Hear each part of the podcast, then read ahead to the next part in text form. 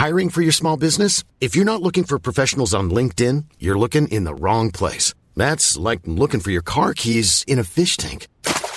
LinkedIn helps you hire professionals you can't find anywhere else, even those who aren't actively searching for a new job but might be open to the perfect role. In a given month, over 70% of LinkedIn users don't even visit other leading job sites. So start looking in the right place. With LinkedIn, you can hire professionals like a professional. Post your free job on linkedin.com slash people today.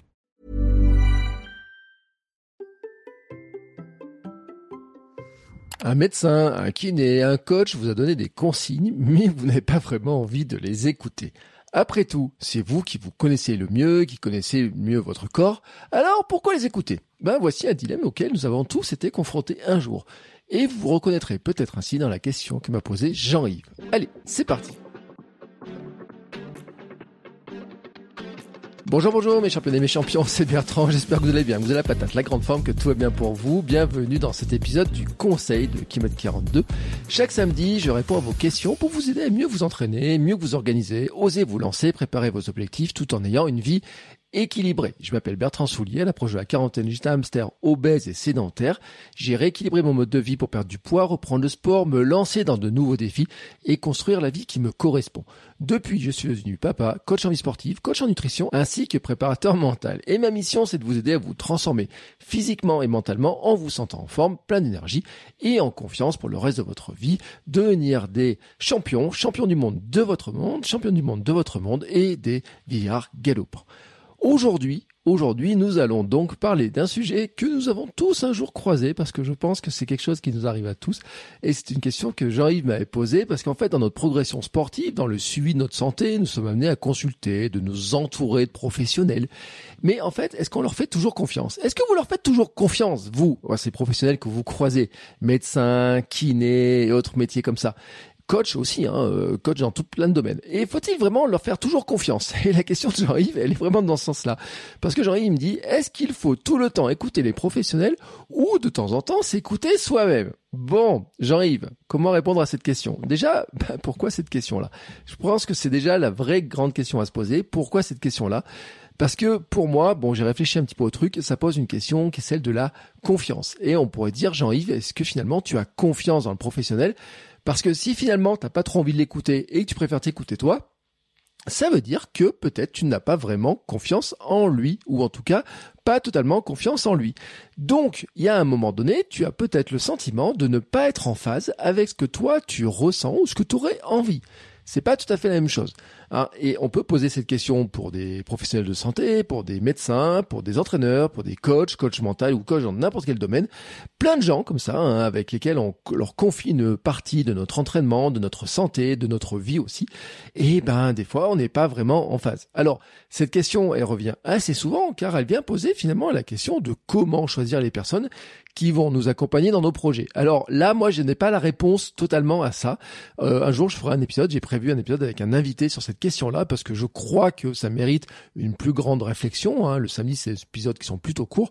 Là, je ferai ça plutôt dans l'épisode du mercredi avec un invité. Donc, une réponse un peu plus longue sur comment choisir les gens qui nous accompagnent dans nos projets parce que je crois qu'il y a, quand même pas mal de choses à creuser dans l'histoire. Mais quand même, euh, j'avais envie de poser un petit peu, bah déjà de répondre à Jean-Yves parce que c'est quand même important, et puis de poser aussi quelques éléments de réflexion.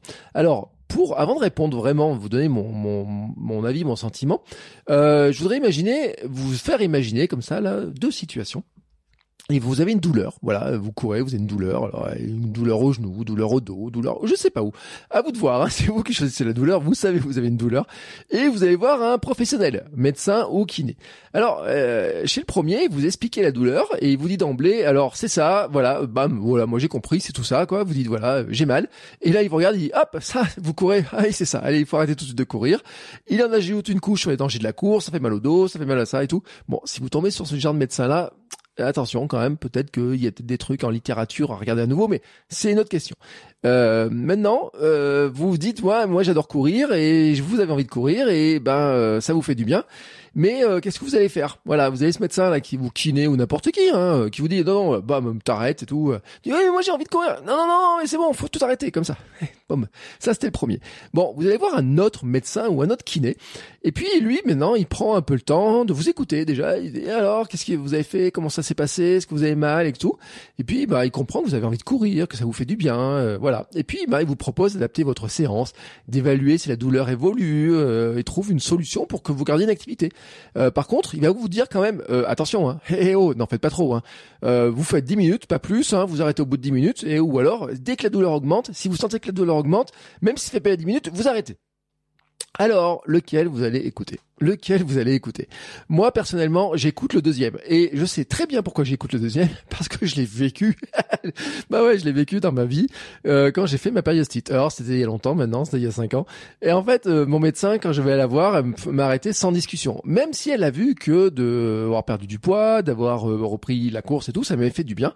En fait, elle était pas très très course mon médecin au départ et même j'ai eu droit à ce discours en disant attention, hein, vous courez pas trop quand même. Hein. Oh, 70 km par semaine. Oh là, ça fait beaucoup, non? Oui, j'ai eu droit.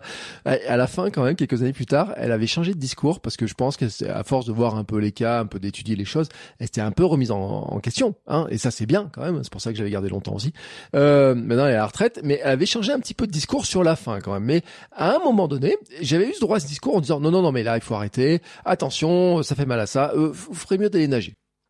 Vraiment, vrai, vrai, vrai message que j'ai eu. Euh, même si j'adorais mon médecin, sur ce coup-là, j'ai dit est-ce que je peux vraiment avoir confiance en elle? Et puis j'étais allé voir ma kiné parce que ma médecin quand même m'avait donné des prescrits de la kiné en disant bon bah une fois que vous aurez plus mal j'irai voir la kiné. Et donc j'étais allé voir la kiné en lui demandant bah euh, qu'est-ce que je peux faire et tout. Et puis j'avais pas encore annulé ma participation pour mon premier marathon à l'époque. Et donc elle a cherché une solution. Donc on avait discuté etc elle a cherché une solution. Elle a dit on pourrait faire ça on pourrait faire ça. Ah, vous avez vraiment envie de le courir et tout? Oui vraiment j'ai vraiment envie de le courir. C'est tellement important pour moi je me suis entraîné et tout. Et en fait qu'est-ce qu'elle a fait? Bah, elle a fait preuve d'empathie c'est-à-dire qu'elle m'a écouté elle a elle s'est dit euh, bah tiens, je comprends ce qui est vie. Hein, voilà, l'empathie c'est ça, c'est comprendre ce que je vis. Hein, voilà, ça c'est quand même un truc. Euh, qui est, euh, qui est intéressant quand même hein, chez quelqu'un qui est censé nous soigner, nous accompagner. Et au final, j'ai quand même dû arrêter. Hein, j'ai quand même dû arrêter. Je n'ai pas couru le marathon. Donc finalement, les deux solutions, que ce soit celle du médecin, celle finalement du kiné, m'ont amené au même constat, c'est qu'à un moment donné, il fallait arrêter un petit moment et puis ensuite reprendre petit à petit. Voilà, reprendre petit à petit. Mais en fait, ce qui s'est passé, c'est que la kiné, en fait, elle m'a mis en confiance parce que déjà, elle a pas dit brut euh, comme ça, non, on arrête et puis c'est pas attention. Non, elle a essayé de comprendre, elle a essayé de voir ce qu'il pouvait faire, ce qu'elle pouvait faire, ce qu'on, comment on pouvait faire les choses. Et donc, ça met en confiance. Et puis ensuite, j'étais allé voir un ostéo, spécialiste en course, on avait fait une analyse, etc. Et lui, il m'avait expliqué les choses. Il m'a expliqué pourquoi je m'étais blessé, il a fait des petits schémas, il m'a expliqué ce que je devais faire, comment je devais faire, pourquoi, où j'en étais sur le schéma, etc. Et en fait, j'étais allé pour sa réputation, il m'a rassuré par ses compétences, et il a aussi compris euh, que je voulais pas perdre les bénéfices de mon entraînement. Ben alors là, il m'a donné une autre perspective, même si c'était pas la perspective que je voulais entendre. Il m'a dit, non, non, là, ce que vous avez prévu, vous pouvez pas le faire, mais peut-être pourriez faire de telle manière, peut-être vous ferez de telle, telle manière. Est-ce que je voulais, est-ce que je l'ai totalement écouté? Je vous donnerai la réponse un peu plus tard. Et quand même, il y a un petit truc. Mais je vous la donnerai un peu plus tard. Alors, maintenant, quand même, cette question-là, pour l'instant, j'ai pas répondu, mais vous voyez bien un petit peu vers où je veux aller. Eh bien, en fait, il y a des études scientifiques qui ont été faites et qui vraiment sur la relation de confiance entre le médecin, le patient, entre le coach, les coachés, entre finalement, euh, j'ai envie de dire, entre la personne qui accompagne et puis nous, quoi. Voilà. Alors, ces recherches, elles indiquent que la confiance envers un entraîneur ou un médecin est influencée par une combinaison de compétences professionnelles et personnelles ainsi que par la capacité à établir une communication efficace et une relation empathique. Tiens, je vous ai parlé du mot empathie juste avant. Il est essentiel de reconnaître l'importance de ces facteurs pour développer et maintenir une relation de confiance solide. Ça, c'est le bilan des analyses de revues de scientifiques, de littérature un petit peu, qui sur plusieurs analyses hein, qui ont été faites sur quelques années sur justement euh, ces relations entre euh, les euh, médecins, les patients, les coachs, les coachés, etc. Et en fait, qu'est-ce qui se passe? Bah nous, en tant que patients, nous estimons que les professionnels déjà, ils ont des compétences. Et donc déjà, ça nous met pas tout à fait sur le même plan. Hein, voilà. Euh, nous, euh, enfin moi, franchement, quand j'arrive chez un médecin, il a fait 8, 9, 10, 11, 12 ans d'études avec les spécialisations, etc. Euh, les kinés ont fait des écoles spécialistes, ils ont, ils voient beaucoup de cas. Les pros de santé ont des diplômes. Certains les affichent au mur, hein, vous voyez, ils sont bien affichés. Euh, docteur Dédain, il a fait ci, il a fait ça, etc. Et puis ils ont aussi l'attirail. et oui, ne rigolez pas avec ça parce que les études psychologiques ont montré que euh, la blouse blanche, les attributs du médecin ont une force très importante. hein. Et là, euh, franchement, il y a beaucoup d'analyses qui montrent ça.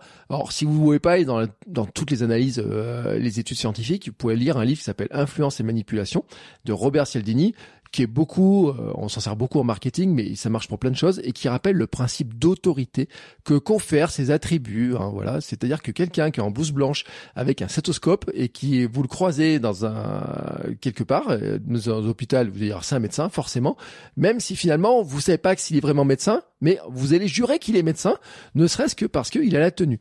D'ailleurs, c'est très utilisé dans la publicité. Euh, par, regardez une publicité pour un dentiste là, il y a un dentiste là comme ça qui fait de la pub. Alors il est en Angleterre parce qu'un dentiste en France n'a pas le droit de faire de la publicité pour euh, des produits de ce type-là. Donc en Angleterre, il est tranquille, mais n'empêche qu'il a la blouse blanche, il est installé, euh, vous voyez, il y a la chaise de docteur derrière, de, enfin de dentiste, etc. Donc vous dites oui, c'est un dentiste, Ah oui, forcément, c'est un dentiste. Je lui fais confiance quand il me dit qu'il est le meilleur dentifrice.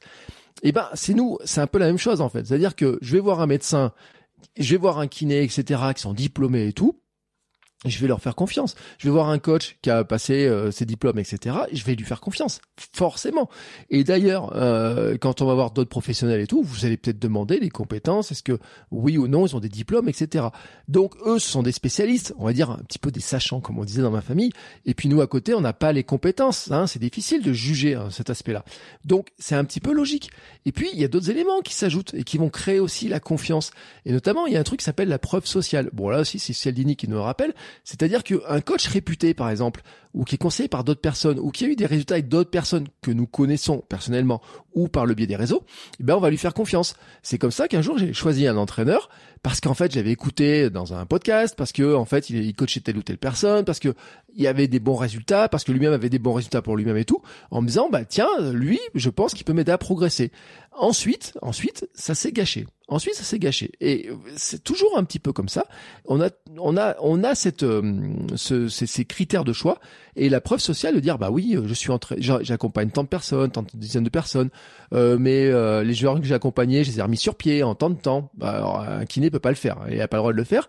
Mais par exemple, un coach en euh, course qui vous dit bah oui, moi les gens que j'accompagne, je les amène de pas courir à courir un marathon euh, avec 90% de chance eh ben, vous avez envie de lui faire confiance si vous voulez courir un marathon. Donc vous comprenez un peu la logique. Je rappelle aussi maintenant, quand même, que à partir de là, il y a ce choix. Alors des fois on a, on le choix, des fois on n'a pas le choix. hein. Les médecins, moi médecin généraliste, j'ai pas le choix, je vais pas voir un médecin tous les trois jours différents, etc. Moi j'y vais qu'une fois dans l'année, donc faut même je trouve un médecin traitant, un nouveau médecin traitant et tout. Donc on va pas choisir un médecin systématiquement, va pas changer. Le kiné, une fois qu'on l'a, ben, en général on va toujours chez le même. Alors ça peut, on peut changer des fois, par exemple un kiné plutôt sport, plutôt ça, etc. Mais après, hein, euh, on a ces critères de choix qui sont pas toujours des vrais critères de choix d'ailleurs. Hein, on n'est pas toujours obligé. Moi, par exemple, quand j'ai été pris euh, au CHU par rapport à mon opération du genou, on m'a pas fait choisir le docteur spécialement. Il y avait un service et puis j'ai eu un médecin en particulier. Euh, j'ai pas choisi le docteur particulier que je voulais prendre. Hein, j'ai pas eu ce choix-là. Bon, il s'avérait qu'il était plutôt sympathique, en tout cas les internes étaient sympathiques, que tout était sympa, que ça s'est bien passé, mais il n'y avait pas ce choix-là. Maintenant, on est face à ces personnes-là, il y a quand même un truc, et je reviens sur la littérature scientifique, c'est que en fait, ben, hum, ce que nous disaient euh, les études scientifiques sur la confiance, ça vient de la capacité à établir une communication efficace et une relation empathique. Voilà. Et ça, c'est difficile de la juger avant. Ça, c'est difficile de la juger avant. Euh, si vous avez euh, poussé la porte d'un professionnel quand vous le connaissez pas, en fait, eh ben, vous ne savez pas, vous ne savez pas s'il va être euh, sympathique, euh, si ça va être efficace ou pas, si euh, s'il est empathique ou pas. En fait, vous pouvez le savoir si c'est quelqu'un qui vous l'a recommandé, que ah oui, moi j'ai tel kiné, super, tu devrais aller voir tel kiné, prendre rendez-vous. Oui, peut-être. C'est pareil aussi pour des coachs, etc. Ça peut être le cas pour certains médecins quand on décide d'aller les voir. C'est pas forcément toujours le cas. Et en fait, on se rend compte qu'en fait, qu'avec des pros, hein, il y a des fois de la communication passe mal ou pas du tout. Pas du tout. Et ça arrive dans plein de métiers, y compris les docteurs d'ailleurs. Euh, par exemple, il y a un livre qui explique bien ça, qui s'appelle Docteur écouté, avec ces deux médecins qui l'ont fait, les professeurs Anne Reva-Lévy et le professeur Laurence Verneuil, qui explique un truc, un chiffre, c'est fou. En France, la durée moyenne de consultation varie entre 14, 14 et 19 minutes chez un médecin. Ok? Eh ben, le constat est sans appel car le temps de parole du patient chez le médecin est de 23 secondes. 23 secondes Il y a des trucs comme ça. Alors que euh, la, consultation dure, entre 14 et 19 minutes. Comment vous voulez en 23 secondes expliquer quelque chose et que le médecin fasse preuve d'empathie? Donc si vous avez des consultations vous parlez pendant 23 secondes, Forcément, elles ont recueilli des dizaines de témoignages en ce sens-là. Il y a un truc qui cloche. C'est pas possible. Ça ne fonctionne pas. Et en fait, vous pouvez avoir ça avec un médecin, mais en fait, ça pourrait marcher avec des coachs, pourrait marcher avec des kinés, avec plein de gens et tout. Moi, j'ai eu un kiné. Euh, franchement, je lui explique le truc. Il a à peine écouté ce que je lui ai raconté. Il a à peine regardé un petit peu les trucs. Il m'a fait faire deux, trois mouvements, m'a dit voilà, c'est ça, ça, ça, ça. Faites cet exercice. Et il est passé dans la salle d'à côté pour soigner une autre personne. C'est parce qu'il s'occupait de trois personnes en même temps. Euh, discussion zéro. Bon, il s'avère qu'il a quand même été efficace. Bon, il avait sa petite blouse blanche, etc. Donc j'ai fait confiance. Il avait ses diplômes, euh, certifiés euh, tel truc, tel truc, etc. Donc, vous voyez, ça peut arriver. Je veux dire que ça peut arriver à tout le monde. Et en fait, dans notre histoire, on a tous eu des coachs qui ne semblaient pas vraiment à l'écoute. Euh, j'en ai vu dans des clubs, des kinés aussi. J'ai un coach de badminton à l'époque quand je voulais essayer le badminton voilà, oh lui, franchement, euh, non, euh, il est vraiment pas à l'écoute. Des kinés, j'en ai parlé. Euh, et là, forcément, la relation, elle devient plus difficile. Et c'est là qu'on est tenté de ne pas écouter. Et on en revient à la fameuse question de Jean-Yves. Bah oui, parce qu'en fait, c'est ça l'histoire. C'est-à-dire que il y a un moment donné, la question de Jean-Yves, elle revient sur est-ce que je dois l'écouter ou pas? Et moi, je pars toujours du principe que oui, parce qu'en fait, c'est des médecins, des, des personnes qui sont formées, qui sont diplômées, qui ont appris des choses et qui ont de l'expérience. Et donc oui, moi, je pars du principe que oui, Jean-Yves, il faut les écouter. Mais l'inverse est vrai. Ton professionnel doit aussi t'écouter. Et que, en fait, c'est autant dans ton intérêt que son intérêt à lui qui doit t'écouter. Qu'en fait, tu dois pouvoir dire, toi, euh, ce que tu ressens et que lui, il doit aussi pouvoir dire des choses et que vous puissiez vous écouter l'un l'autre. Et dans le livre que je citais tout à l'heure, l'auteur explique que chez les médecins qui n'écoutent pas suffisamment, il y a davantage d'erreurs de diagnostic, de prescriptions inutiles, d'examens complémentaires et de nouvelles consultations quatre semaines après. Donc, qu'est-ce que ça veut dire cette histoire-là? Ça veut dire que que ce soit chez les médecins, mais ça veut dire aussi dans tous les métiers d'accompagnement, on va dire globalement, chez les kinés aussi, chez dans plein de professions de soins où il y a cette relation d'accompagnement entre euh, le euh, personnel de santé et le patient, entre le coaché et euh, le coach, entre l'entraîneur et l'entraîné, enfin tout ce que vous voulez, et eh ben qu'il y a forcément à un moment donné cette, ces ingrédients de relation. Et donc maintenant, Jean-Yves, pour répondre à ta question, en fait, ben, je t'encouragerais d'abord à exprimer aux professionnels que tu consultes et que tu es tenté de ne pas vraiment écouter, quels sont tes besoins, tes besoins d'explication, l'écoute. N'hésite pas à leur poser les questions qui sont importantes pour toi, même si tu peux penser que parfois tu as des questions qui peuvent paraître idiotes, pour toi elles sont importantes. Et en fait, si c'est un coach, si c'est un médecin, si c'est un kiné qui ne comprend pas vraiment ce dont tu as besoin, que tu as besoin de ça pour être accompagné, eh ben ça pose la question de savoir si c'est bien la bonne personne.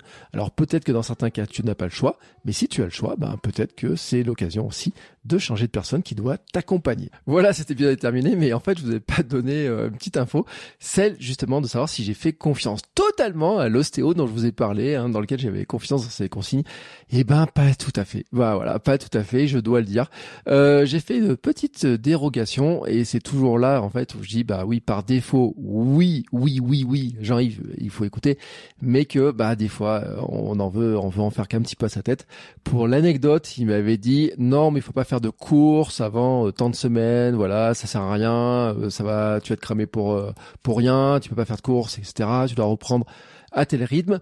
Et en fait, euh, ben, j'avais voulu participer à une course et j'ai participé à une course qui s'appelle euh, la course tâche à l'époque.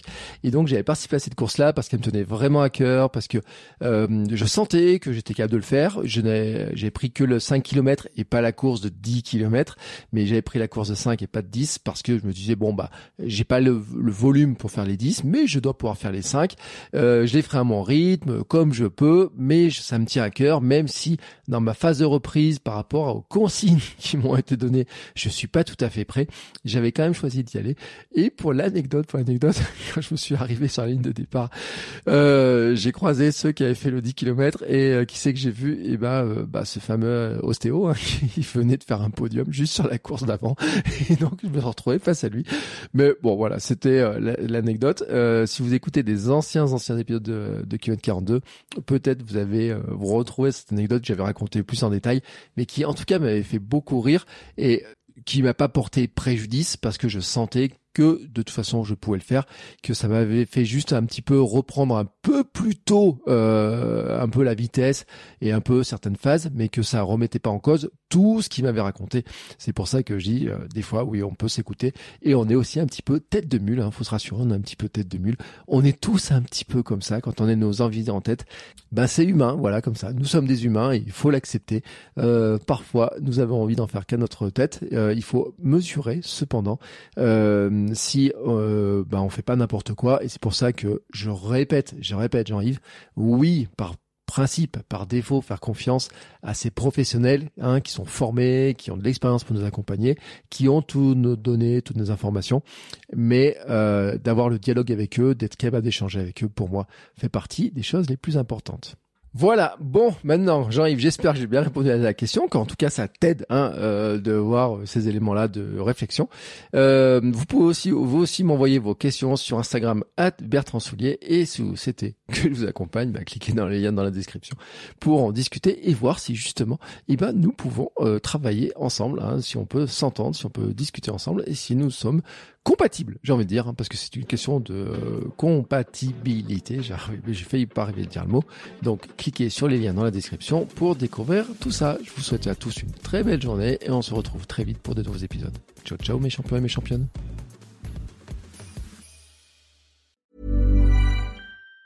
Even on a budget, quality is non-negotiable. That's why Quince is the place to score high-end essentials at 50 to 80% less than similar brands. Get your hands on buttery soft cashmere sweaters from just 60 bucks, Italian leather jackets, and so much more. And the best part about Quince, they exclusively partner with factories committed to safe, ethical, and responsible manufacturing. Elevate your style without the elevated price tag with Quince. Go to quince.com slash upgrade for free shipping and 365-day returns.